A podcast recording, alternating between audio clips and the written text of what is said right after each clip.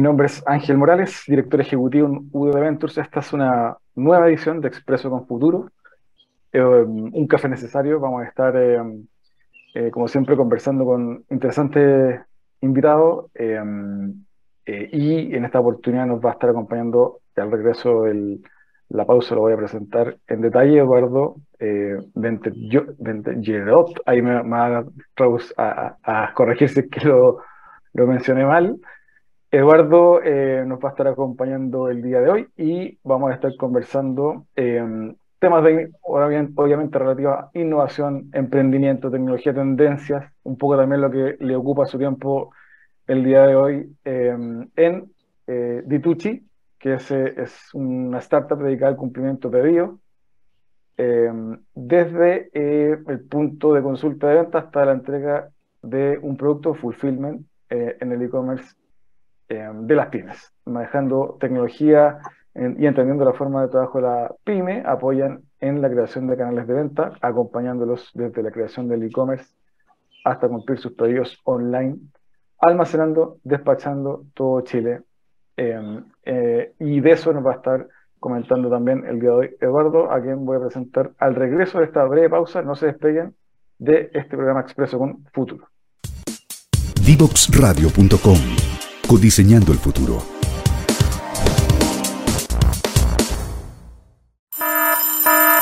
Ya comienza un nuevo programa en Divoxradio.com.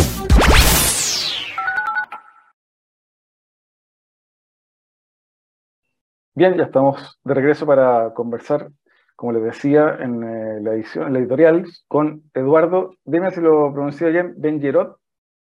Hola Ángel, ¿cómo estás? Sí, Benjerot, está bien, está bien pronunciado. La, la, me costó, pero salió bien. Oye, y bueno, tu startup se, eh, se deletrea o se pronuncia D2C. D2C, exactamente. D2C, perfecto. Bueno, Eduardo, Eduardo, fundador de D2C, y esta startup, como comentábamos en la editorial, eh, se dedica al cumplimiento de pedidos, está enfocada en, en fulfillment, en el e-commerce, desde el e-commerce de las pymes. Bienvenido, Eduardo. Gracias, gracias Ángel, gracias por la invitación, por darnos estos espacios. La verdad que los valoramos N, nos encanta poder conversar con, con usted y poder llegar a más personas y contarles lo que hacemos y tal vez por ahí encontrar algún emprendedor que necesite nuestro servicio, así que feliz de estar aquí con ustedes.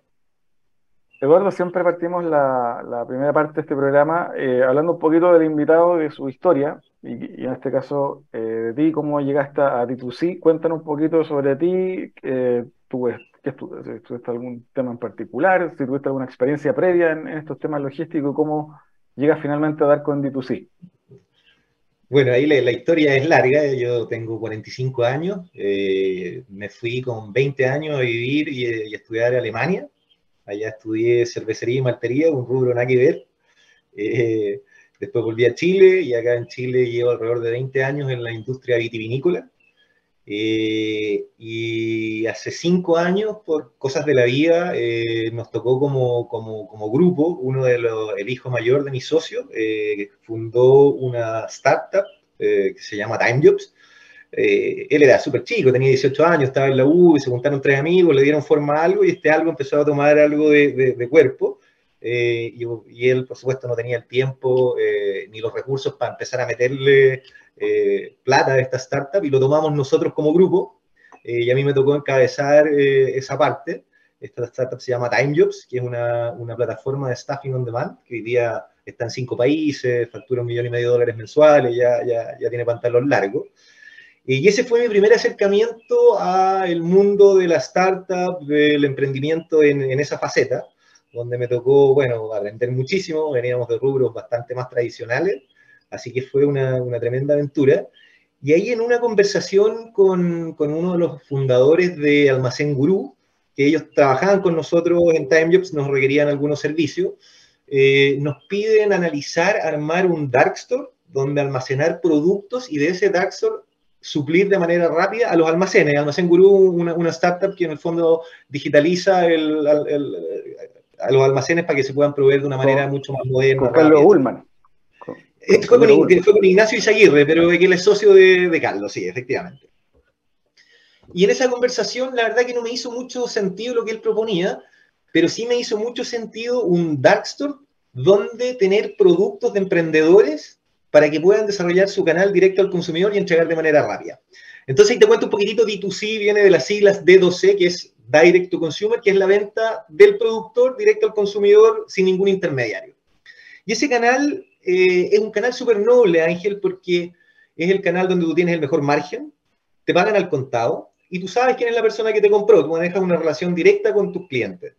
Eh, pero a la vez ese canal tiene la complejidad de que es súper fácil agarrar un pallet y mandarlo a algún almacén, a algún centro de distribución, a alguna bodega, pero agarrar ese mismo pallet y desgranarlo en 400 pedidos, con 400 problemáticas, con 400 clientes que te van a estar exigiendo igual que si lo hubieras vendido 10 o 100 millones, aunque la compra sea de 15 lucas, y con todo derecho, porque tú estás haciendo una promesa, es un músculo que al emprendedor pequeño le cuesta mucho desarrollar, y a otros emprendedores es un músculo que no quieren desarrollar porque no es su foco, no es su negocio. Y de ahí nace eh, la primera idea con mi socio Juan Pablo Yersun de, de crear D2C, y darle ese primer superpoder a los emprendedores que durante pandemia todo el mundo estaba comprando en sus casas online, era un poquito el deporte nacional porque todos tenían tiempo, entonces vitrineaban, compraban, pero los emprendedores más pequeños, eh, sus entregas eran entre 3 y 5 días. Y tú tenías a Walmart, a Cencosud, a Corner Shop, eh, entregando en el mismo día. Entonces nosotros le dimos ese primer superpoder que dijeron, oye, compra mi producto, es natural, está hecho en familia, en, no sé, en el norte de Chile,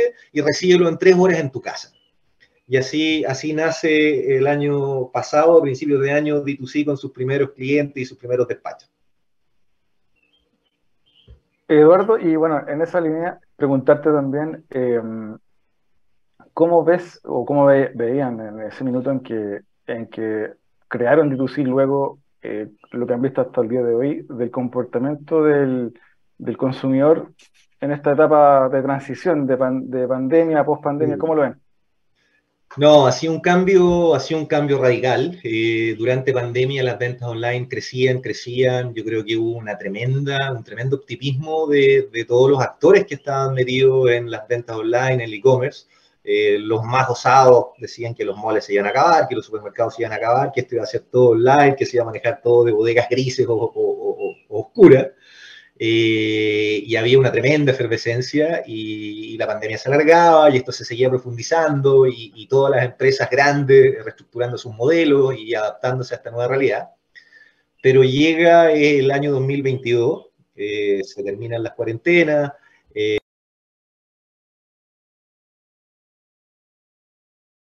Se te mutió el, el micrófono, parece, Eduardo y, la gente vuelve a trabajar en lugares físicos en un gran porcentaje. Entonces, todo ese tiempo que tenían para dedicarle a las compras online desaparece. Eh, a eso si tú sumas la situación económica, que es algo que va a ser probablemente más pasajero y, deberíamos volver a tener una mejor relación, ese hábito o esa, ese tiempo que le dedicaba el consumidor a comprar online ya no lo tiene. Entonces, se hace más difícil para los emprendedores que tienen monoproductos o que tienen tres o cuatro productos, que la gente vaya a esa página, compre el producto, después vaya a otra, compre el producto y en cada uno tiene que pagar un despacho, tiene que hacer todo el proceso. Eh, y las ventas este año se cayeron, pero estrepitosamente. Muchas empresas han quebrado, eh, a otras les ha caído eh, las ventas en, no sé, hasta un 70%. Y se ven forzados, lamentablemente, a aburrir a los intermediarios, a aburrir al gran retail, a los mayoristas, que les entregan volumen, pero donde pierden hasta un 60% del margen, donde les pagan con suerte a 30 días, incluso 90 o más, y no tienen ni idea quién les compra. Entonces, el desafío al que nos enfrentamos este año en D2C es cómo podemos, aparte de haberles dado ese primer superpoder de que digan, oye, compra mis productos en mi página web y recíbelos rápido, eh, que la gente vaya y compre esos productos y los reciban rápido, porque eh, las circunstancias han cambiado radicalmente. Así que en eso estamos desarrollando varios caminos que estamos a puertas de lanzar, donde pretendemos dar esas cualidades que yo te mencioné que tiene el retail. El retail, si tú lo descompones, tiene tres grandes cualidades por qué los, los, productores de productos terminan rendiéndose y entregándose a ellos. Y una es que tiene una buena capacidad de logística, que tú puedes comprar sus productos a través de Corner Shop, incluso de las mismas aplicaciones de los, de los supermercados.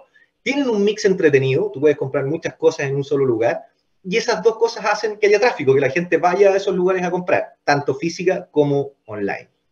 Y nosotros hoy día estamos en el proceso, Ángel, de, de construir esas habilidades que tiene el gran retail y entregárselo a los emprendedores de una manera mucho más justa. que puedan tener la habilidad de logística, que puedan estar en un mix que genere tráfico, pero de una manera mucho más justa. Eduardo, y eh, en ese sentido también, eh, preguntarte un poco, eh, ¿cómo eh, ven que se está dando también el, por la dinámica por el lado de los productores o de los almaceneros o de las tiendas de los emprendedores que venden e-commerce? ¿Cómo se han ido adaptando, a tu juicio, lo que te toca ver por tu experiencia, a vender sus productos por Internet? ¿Cómo ha sido esa transición a tu juicio?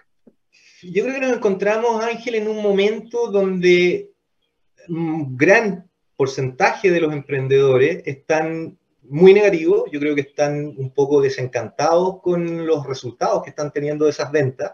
Eh, todos durante la pandemia eran muy activos en sus redes, en sacar promociones, en trabajar su e-commerce, porque, porque vendían, porque la gente estaba comprando. Eh, y con, y, con, y con, los beneficios que te decía, de que tienen un tremendo margen, eh, no sé, si un, un, un, emprendedor que decidió hacer un gin nacional, que tú sabes que había un boom de la producción de gin nacional, por una botella de gin que venden de su propio e-commerce, el margen que reciben de ahí equivale a cuatro que venden o en algún retail o en algún mayorista. Pero dado que esos volúmenes van cayendo, el, el, esfuerzo que tú le metes en desarrollar ese canal va siendo mucho menos interesante y los empiezan a dejar. Los empiezan a trabajar mucho menos, los mantienen por si alguien quiere comprar. Eh, entonces viene la necesidad de parte nuestra de cómo los ayudamos a que ese canal funcione mejor, rinda más y se vuelvan a reencantar y a invertir tiempo y energía en esos canales que hoy día los tienen, están más desencantados de ellos por los resultados que tienen y profundizados por la crisis económica que tiene Chile, tal vez un poquito más fuerte que el resto, pero es una, es una crisis mundial. Y eh, en ese eh, espacio también preguntarte un poco eh, tu opinión, ¿cómo ves que bueno, en Chile y también Latinoamérica el, ha penetrado esto del e-commerce y cómo lo ves también hacia adelante? Vamos a ahondar en esto en el segundo bloque, pero una visión panorámica. Mira, yo creo que, yo creo que, se va a seguir ahondando. Yo creo que no va a ser con la rapidez ni la profundidad que, que, se, que se pronosticó hace dos años, donde todo indicaba que iba a ser el canal. Eh, era el canal que más crecía por lejos. Eh, yo creo que hoy día se vuelve una normalidad donde este canal va a retomar el crecimiento que venía teniendo y que está destinado a tener. O sea, claramente eh, las compras online llegaron para quedarse y para seguir creciendo y todos los servicios que hagan que esas compras sean eh, rápidas, sean eficientes, sean seguras, que tengas buena capacidad de, devolver un producto si no te gustó o, no te quedó la talla, o incluso tecnologías de realidad aumentada donde te puedas probar las cosas o incluso probártelas físicamente antes de comprarlas, van a seguir apareciendo, van a seguir profundizándose y es un canal que va a tener una importancia importante. Latinoamérica hay países súper desarrollados, otros menos, Chile yo creo que está dentro de la media, eh, pero queda mucho, mucho por desarrollar todavía, absolutamente. Eduardo, te quiero invitar a una breve pausa. Al regreso vamos a estar hablando en profundidad de D2C, también un poco de eh, lo que se ve como perspectivas para futuro, desafíos también que tengan ustedes eh, y obviamente un poquito también de desafíos de la industria, del e-commerce en general. Te invito a una breve pausa y estamos de regreso para seguir conversando con Eduardo Benjerot de D2C. ¿Quieres ser un protagonista?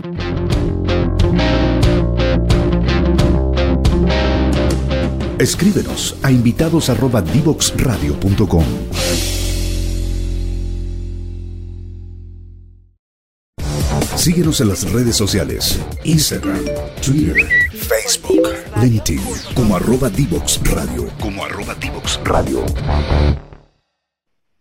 Bien, eh, seguimos conversando con Eduardo Benjerot de D2C. Eduardo, para entrar en materia, eh, y quienes no conocen D2C, cuéntanos un poquito de qué trata, cuál es su propuesta de valor, etcétera. Perfecto, bueno, complementando un poco lo que hablamos en el primer bloque, eh, D2C nace con la idea de ayudar a los emprendedores que producen productos, valga la redundancia, que puedan desarrollar su canal de venta directo al consumidor, que es básicamente cuando tú compras en la web de este cliente para que puedan tener entregas rápidas, simples eh, y, competitivas. Eh, y esa es la primera solución que les dimos. Y también, como te comentaba, te insinué anteriormente, hoy día eh, el problema logístico ya está bastante solucionado. Hay varias empresas que han aparecido, que hacen cosas similares a nosotros. La última milla, ni hablar, está lleno de empresas eh, ofreciendo el servicio. Pero el gran dolor que tienen hoy día estos emprendedores es que les cuesta mucho vender a través de, su propia web. Eh, porque la gente, como te decía, no tiene el tiempo para meterse a un lugar y comprar, salir y buscar a otro. Entonces, lo que busca D2C hoy día es de construir las habilidades que te mencioné que tiene el retail y dárselas a estos emprendedores de una manera mucho más justa. Entonces, ¿qué estamos haciendo? Estamos lanzando D2C Store, que es un e-commerce que montamos sobre el inventario positivo que tenemos de nuestros clientes. Nosotros hoy día trabajamos con alrededor de 150 emprendedores, con más de 4.000 SKU, con productos súper choros que van de bebidas alcohólicas y no alcohólicas, cervezas, gines nacionales, los mejores piscos del norte, jugos naturales, kombucha, eh, y así una gran gama de productos en esa línea. Después tenemos una línea de, comestibles, snacks, eh, barritas de cereales, chocolate, helados, eh, truchas del sur, carne de jaibe, centollas de pescadores de Chiloé, hamburguesas veganas, Después hay textiles, ropas, eh, zapatos, pijamas, accesorios, eh, productos de belleza, escritores. Eh, la verdad que hoy día la gama de productos que, que, tenemos y con los clientes que hemos trabajado hace que sea súper atractivo tener un lugar donde tú puedas comprar todos esos productos en un proceso, o sea, en un pago, en un, en un carrito de compra y en un solo despacho. Entonces creemos que eso puede hacer una gran diferencia, pero como te mencionaba, la idea es que se mantenga el espíritu de directo al consumidor, por ende la idea es que esta plataforma, cuando tú compres, a cada uno de los emprendedores le llegue el monte correspondiente al producto que tú compraste y los datos del comprador, que ellos mantengan esa información y le puedan escribir al comprador, decirle, oye, gracias por comprar mi producto, eh, te voy a mantener informado de, de nuevos lanzamientos, de ofertas, etcétera, y si quiere que vuelva a comprar al e-commerce de vuelta, eso para nosotros está perfecto. Lo que buscamos es que haya un lugar donde más personas conozcan los productos de estos emprendedores, si es que la compra cruzada de, diferentes cosas ayuda, que creemos que así va a ser súper bienvenido. Eh, y ese mismo mix de productos que va a estar en este e-commerce que es D2C Store, va a estar dentro de las aplicaciones como Rappi, Pedidos Ya o Corner Shop, que para ellos hoy día es imposible que puedan estar ahí. Una, porque físicamente tienen que estar en un lugar que sea atractivo, donde a 6 kilómetros a la redonda haya masa de compra. Nosotros nos encontramos en el vértice de Vitacura, Providencia Las Condes, por ende abarcamos, te diría que el 60% de las compras online se generan a, 60, a 6 kilómetros a la redonda de nuestro dark lo que lo hace súper atractivo. Eh, así que te diría que esas son las novedades. Yo creo que eso va a ser muy, muy potente para los emprendedores que están trabajando con nosotros y para otros que estén buscando también traccionar más sus ventas. Eduardo, y en esa eh, eh, senda también saber un poquito, hablaste de que hoy está bien nutrido el, mundo de los proveedores de, de última milla, despacho, delivery, hay harto eso. ¿Cómo, ¿Cómo, crees tú que ese mundo se va a ir comportando? Algunos dicen que de los decenas que hay, tal vez en el mediano plazo, largo plazo, van a quedar dos o tres, que es lo que comúnmente ocurre en, en, industrias que están pobladas por startups. Cuéntame cómo es tu visión de mediano o largo plazo en, esa, en, este, en este negocio. Sí, yo Ángel ahí lamentablemente no puedo estar más de acuerdo con lo que acabas de decir. Yo creo que, que van, a, van a sobrevivir como siempre los que lo hacen muy bien y también hay un tema que muchas veces no tiene tanto que ver con, con, la calidad de tu propuesta, sino con el time to market. O sea, los que entraron este año, yo veo muy, muy difícil que puedan sobrevivir. Ojalá que sí, pero viendo, y nosotros ya llevando dos años en esto, eh, está súper duro. Una, porque como te digo, las ventas son súper bajas y nosotros administramos lo que venden nuestros emprendedores, por ende, la influencia que tenemos hacia eso, a no ser que sea lo que estamos implementando nosotros, es nula.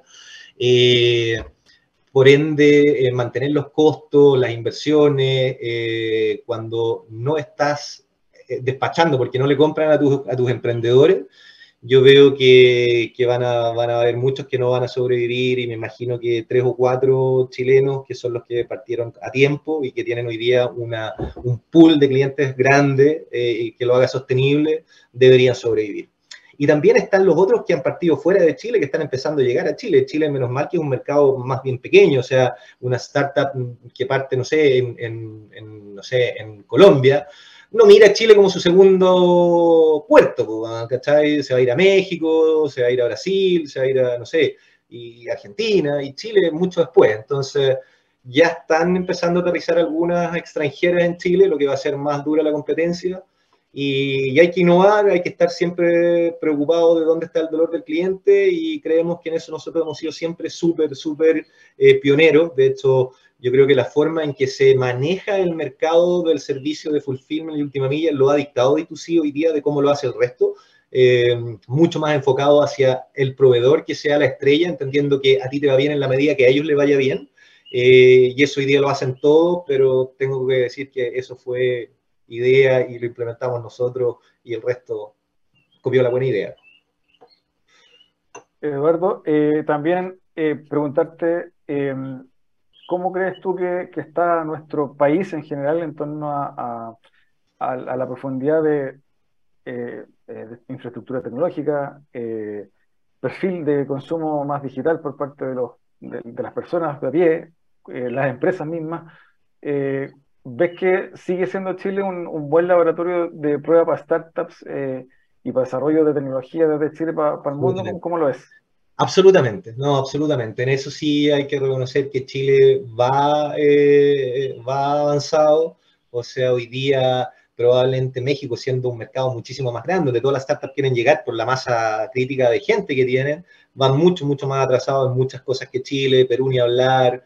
Eh, me imagino que Argentina y Brasil también van más a la delantera, pero Chile claramente es un lugar donde hay mucha capacidad, mucha innovación, donde, donde las startups están, están logrando tremendos éxitos en en rubros como Notco Alimenticio, eh, Betterfly, hay muchas fintech que están logrando tremendos éxitos eh, y varias otras que están apareciendo en, otras áreas.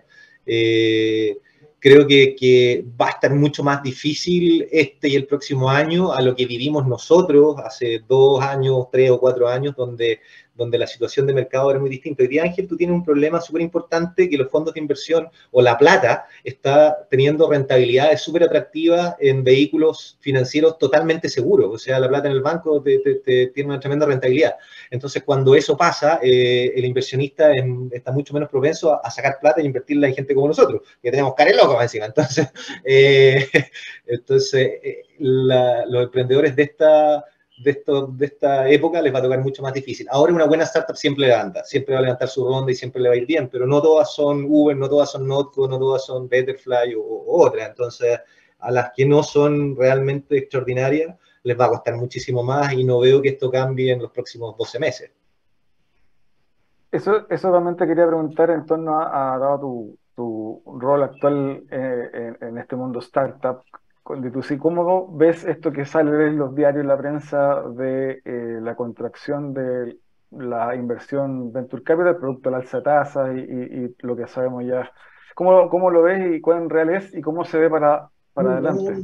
Súper duro, súper duro. Eh, tienes que acordarte también de las .com en los 90, o sea, en el fondo aquí hubo una fiebre de, de donde eh, la rentabilidad que tenía la plata era bajísima, 0,5, 1%, eh, y, hubo un montón de, de startups exitosas y, se invertía mucho de manera muy fácil, sin preguntar mucho, los inversores ponían las lucas. Y así también empezaron a haber eh, cagazos grandes, WeWork, eh, Teranos, eh, bueno, imagino que otras que no han aparecido en la serie de Netflix, que también han tenido problemas, y por supuesto que hoy día eh, los inversionistas están mucho más cuidadosos y reticentes de dónde, de invierten. Eh, y eso, por supuesto, hace que sea para el emprendedor mucho más duro. Yo te diría que el proceso de levantar plata de las rondas es lo más estresante, más frustrante que se vive como emprendedor de startup. Porque son de, a que tengáis mucha suerte, pero de 50 veces son 49 nos. y puede ser que sean de 100, 99 nos. Entonces, eh, es una tremenda presión que más encima te saca un poco de tu foco, que es desarrollar tu producto, eh, afianzar, eh, afianzar tu empresa, pero también tiene la gracia de que los emprendedores anteriores a nosotros, puta, tenían que vender su auto, hipotecar la casa, ir al banco, y me imagino que era igual de estresante, y aquí por lo menos la gente cuando te va bien te pone las lucas y, porque te escucharon que tenéis potencial. Entonces, una, por otra. Oye, y Eduardo, también, preguntarte un poquito sobre eh, futuro de, de tu sí, ¿qué, vienen en el roadmap, qué están mirando eh, para los próximos 12 meses, qué tienen pensado tanto a, nivel de producto, de, mercados, de levantamiento capital, etcétera. Sí, nosotros estamos en la mitad de, esos procesos. Hoy día la primera meta es lanzar los canales que te mencioné, que es el D2C Store, eh, este store también en los Meta Courier. Eh, con eso queremos enfrentar una, una nueva ronda, eh, eh, una ronda que nos permita abrir México, que era algo que pretendíamos haber hecho ya en, en esta fecha, pero dada la situación económica actual es algo que, que, que atrasamos un poco porque abrir un nuevo país es, es, es muy demandante de, de recursos. así que esperamos lograrlo durante el tercer cuarto del próximo año. Eh, ya consolidados con nuestro modelo de fulfillment y, canal comercial o socio, socio comercial para nuestros partners, que vemos hay mucho, mucho potencial. La verdad que creemos que, ese va a ser el modelo que, va, que, va a primar al final del día. Yo creo que lo uno o lo otro eh, separado va a ser difícil, porque al final tener stock en un lugar y de ese lugar atender la mayor cantidad de canales posibles, y no solo digitales, sino también el B2B. O sea, cuando tú estás atendiendo una viña y la viña eh, vende principalmente su e-commerce, puede que en algún marketplace, que tal vez el vino no es el mejor ejemplo con marketplace, pero también el canal Oreca es súper atomizado. O sea, un restaurante pide una caja tal vez con dos botellas por tipo, o sea, es casi la misma compra que una persona en la casa. Entonces, nosotros ya estamos súper avanzados y a muchos de nuestros clientes también le hacemos el B2B que se ha dado de forma natural. No partimos pensando en eso, pero, pero al final del día hace full sentido si tú tienes el stock y, puedes manejar la mayor cantidad de canales. Creo que también es algo que debería decantar y, y ser parte de los ganadores, los que asuman esos dos roles. Y lo último, eh, respecto a desafíos eh, para Latinoamérica, Chile y Latinoamérica, ¿qué, desafíos ves para el mundo del e-commerce, del fulfillment, del delivery, eh, en lo que viene, tal vez los próximos 6, 12 meses en Chile y Latinoamérica? ¿Cómo lo ves? Mira, yo, yo no veo desafíos puntuales en, en, el rubro que tú mencionaste y del cual yo soy parte. Yo creo que los desafíos hoy día son potentemente políticos potentemente económicos y que afectan a todas las áreas. Y tal vez el más complejo de todo es financiero. Hoy día eh, cuesta mucho eh, que, las empresas que no tienen y que, son el 99%, que son las que tienen que acudir a la banca para producir, para comprar la materia prima, las viñas para comprar la uva, eh, el, molino para comprar el trigo, cuando acceder a ese dinero es tan caro, te hace contraerte mucho y eso queda gente sin trabajo, menos compra y todo se va sumando. Yo creo que ahí tenemos los grandes desafíos, pero dada la realidad económica que vive el mundo, tenemos, un, tenemos que hacernos una quimioterapia y la quimioterapia te mata, pero si no te la haces te mueres, ¿cachai? Te mata un poco, pero si no te mueres. Y hoy día esta contracción es porque todas las entidades bancarias están frenando el consumo para bajar la inflación y eso no hay vuelta que darle, o sea, va a haber baja en, el consumo sí o sí, nada que hacer a ese respecto porque se tiene que controlar la inflación que tenemos. Eh, y eso va a ser súper doloroso y, lamentablemente son casi siempre las mismas personas las que más sufren, eh, pero no es mi especialidad, pero conociendo un poco de la realidad, no veo, Ángel, que haya una escapatoria a esta quimioterapia que vamos a tener como, como sociedad y, y, en todo el mundo. Em, si pudiera, Eduardo, hacer una síntesis de lo que conversamos hoy y, qué cosas podrías recomendarle a los emprendedores que nos ven hoy eh, en torno a, a lo que viene futuro. Yo creo que, el mensaje que se dio a la startup hace varios meses atrás, cuando todos estábamos con la, con, la fiebre de ser unicornios, gacela, eh, y alguien sabiamente dijo, oye, aquí los que van a sobrevivir son los que se transforman en camellos, los que van más lentos, los que tienen capacidad de guardar grasa y agua en la joroba, son los que van a sobrevivir. Yo creo que hoy día mesura en los gastos, eh, manejar súper bien tus costos, eh, el empuje y las ganas tienen que ser, aunque a veces cueste mucho más, en estas, en estas condiciones cuesta más levantarse, cuesta más ponerle, pero es fundamental mantener ese espíritu, esas ganas y, muy medido. Yo creo que el que, va el que sobrevive le va a ir muy bien después de esto y creo que la misión de la mayoría de nosotros va a ser sobrevivir eh, y esperar que vengan mejores condiciones, que van a llegar, esto cíclico, así que eh, ahora transformarse en camello, que no es algo mío, no recuerdo en este momento para darle los créditos, creo que sería lo más sabio que podría decirle a cualquier emprendedor. Eduardo, y tal vez si te animas algún autor o libro o, texto o incluso podcast por ahí que, que, estés escuchando, leyendo, que te parezca bueno recomendar. Eh, pucha, hay harto bueno, la verdad. Mm, tengo que aprovechar de mencionar a un, a un, a un conocido eh, chileno, que es Roberto Cami, con su eh, Piensa al revés, que es un muy buen libro, fácil de leer, la verdad que me gustó harto. Eh, están los libros de Netflix, están las conversaciones de Amazon con Jeff Bezos, pensando así en los grandes. leer sobre Elon Musk, también ahora salió un libro de él hace poco, creo que vale mucho la pena. Eh, y hay otro que ahora no recuerdo el nombre, pero es el favorito del fundador de Google. Lamentablemente tendría que tener mi Kindle para acordarme ahora, pero, pero eh, es un tremendo libro. Creo que, emprender es difícil o ah, va algo por ahí el nombre. Sí, el de Roberto Cami está, está bueno, ya tiene, va, va el segundo, así que está... Va el segundo, sí, sí, sí, sí. Ese lo tenía la suerte de leerlo porque me encanta el Kindle. Yo leo tanto que, que, me cuesta más esperar, entonces cuando veo un libro lo bajo al tiro y lo quiero leer ya, ¿cachai? Estoy de poca paciencia.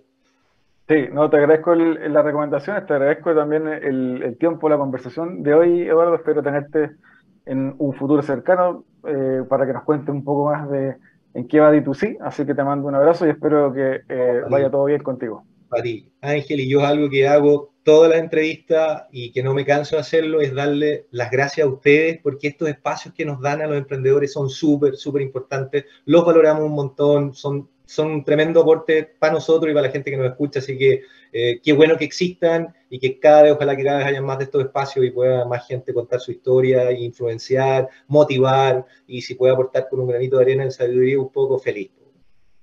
Gracias a ti, Eduardo, y espero eh, tenerte, como te decía, en un, programa siguiente acá eh, con nosotros en Expreso con Futuro. Nosotros vamos a una breve pausa y estamos para el cierre del capítulo de hoy de este su programa.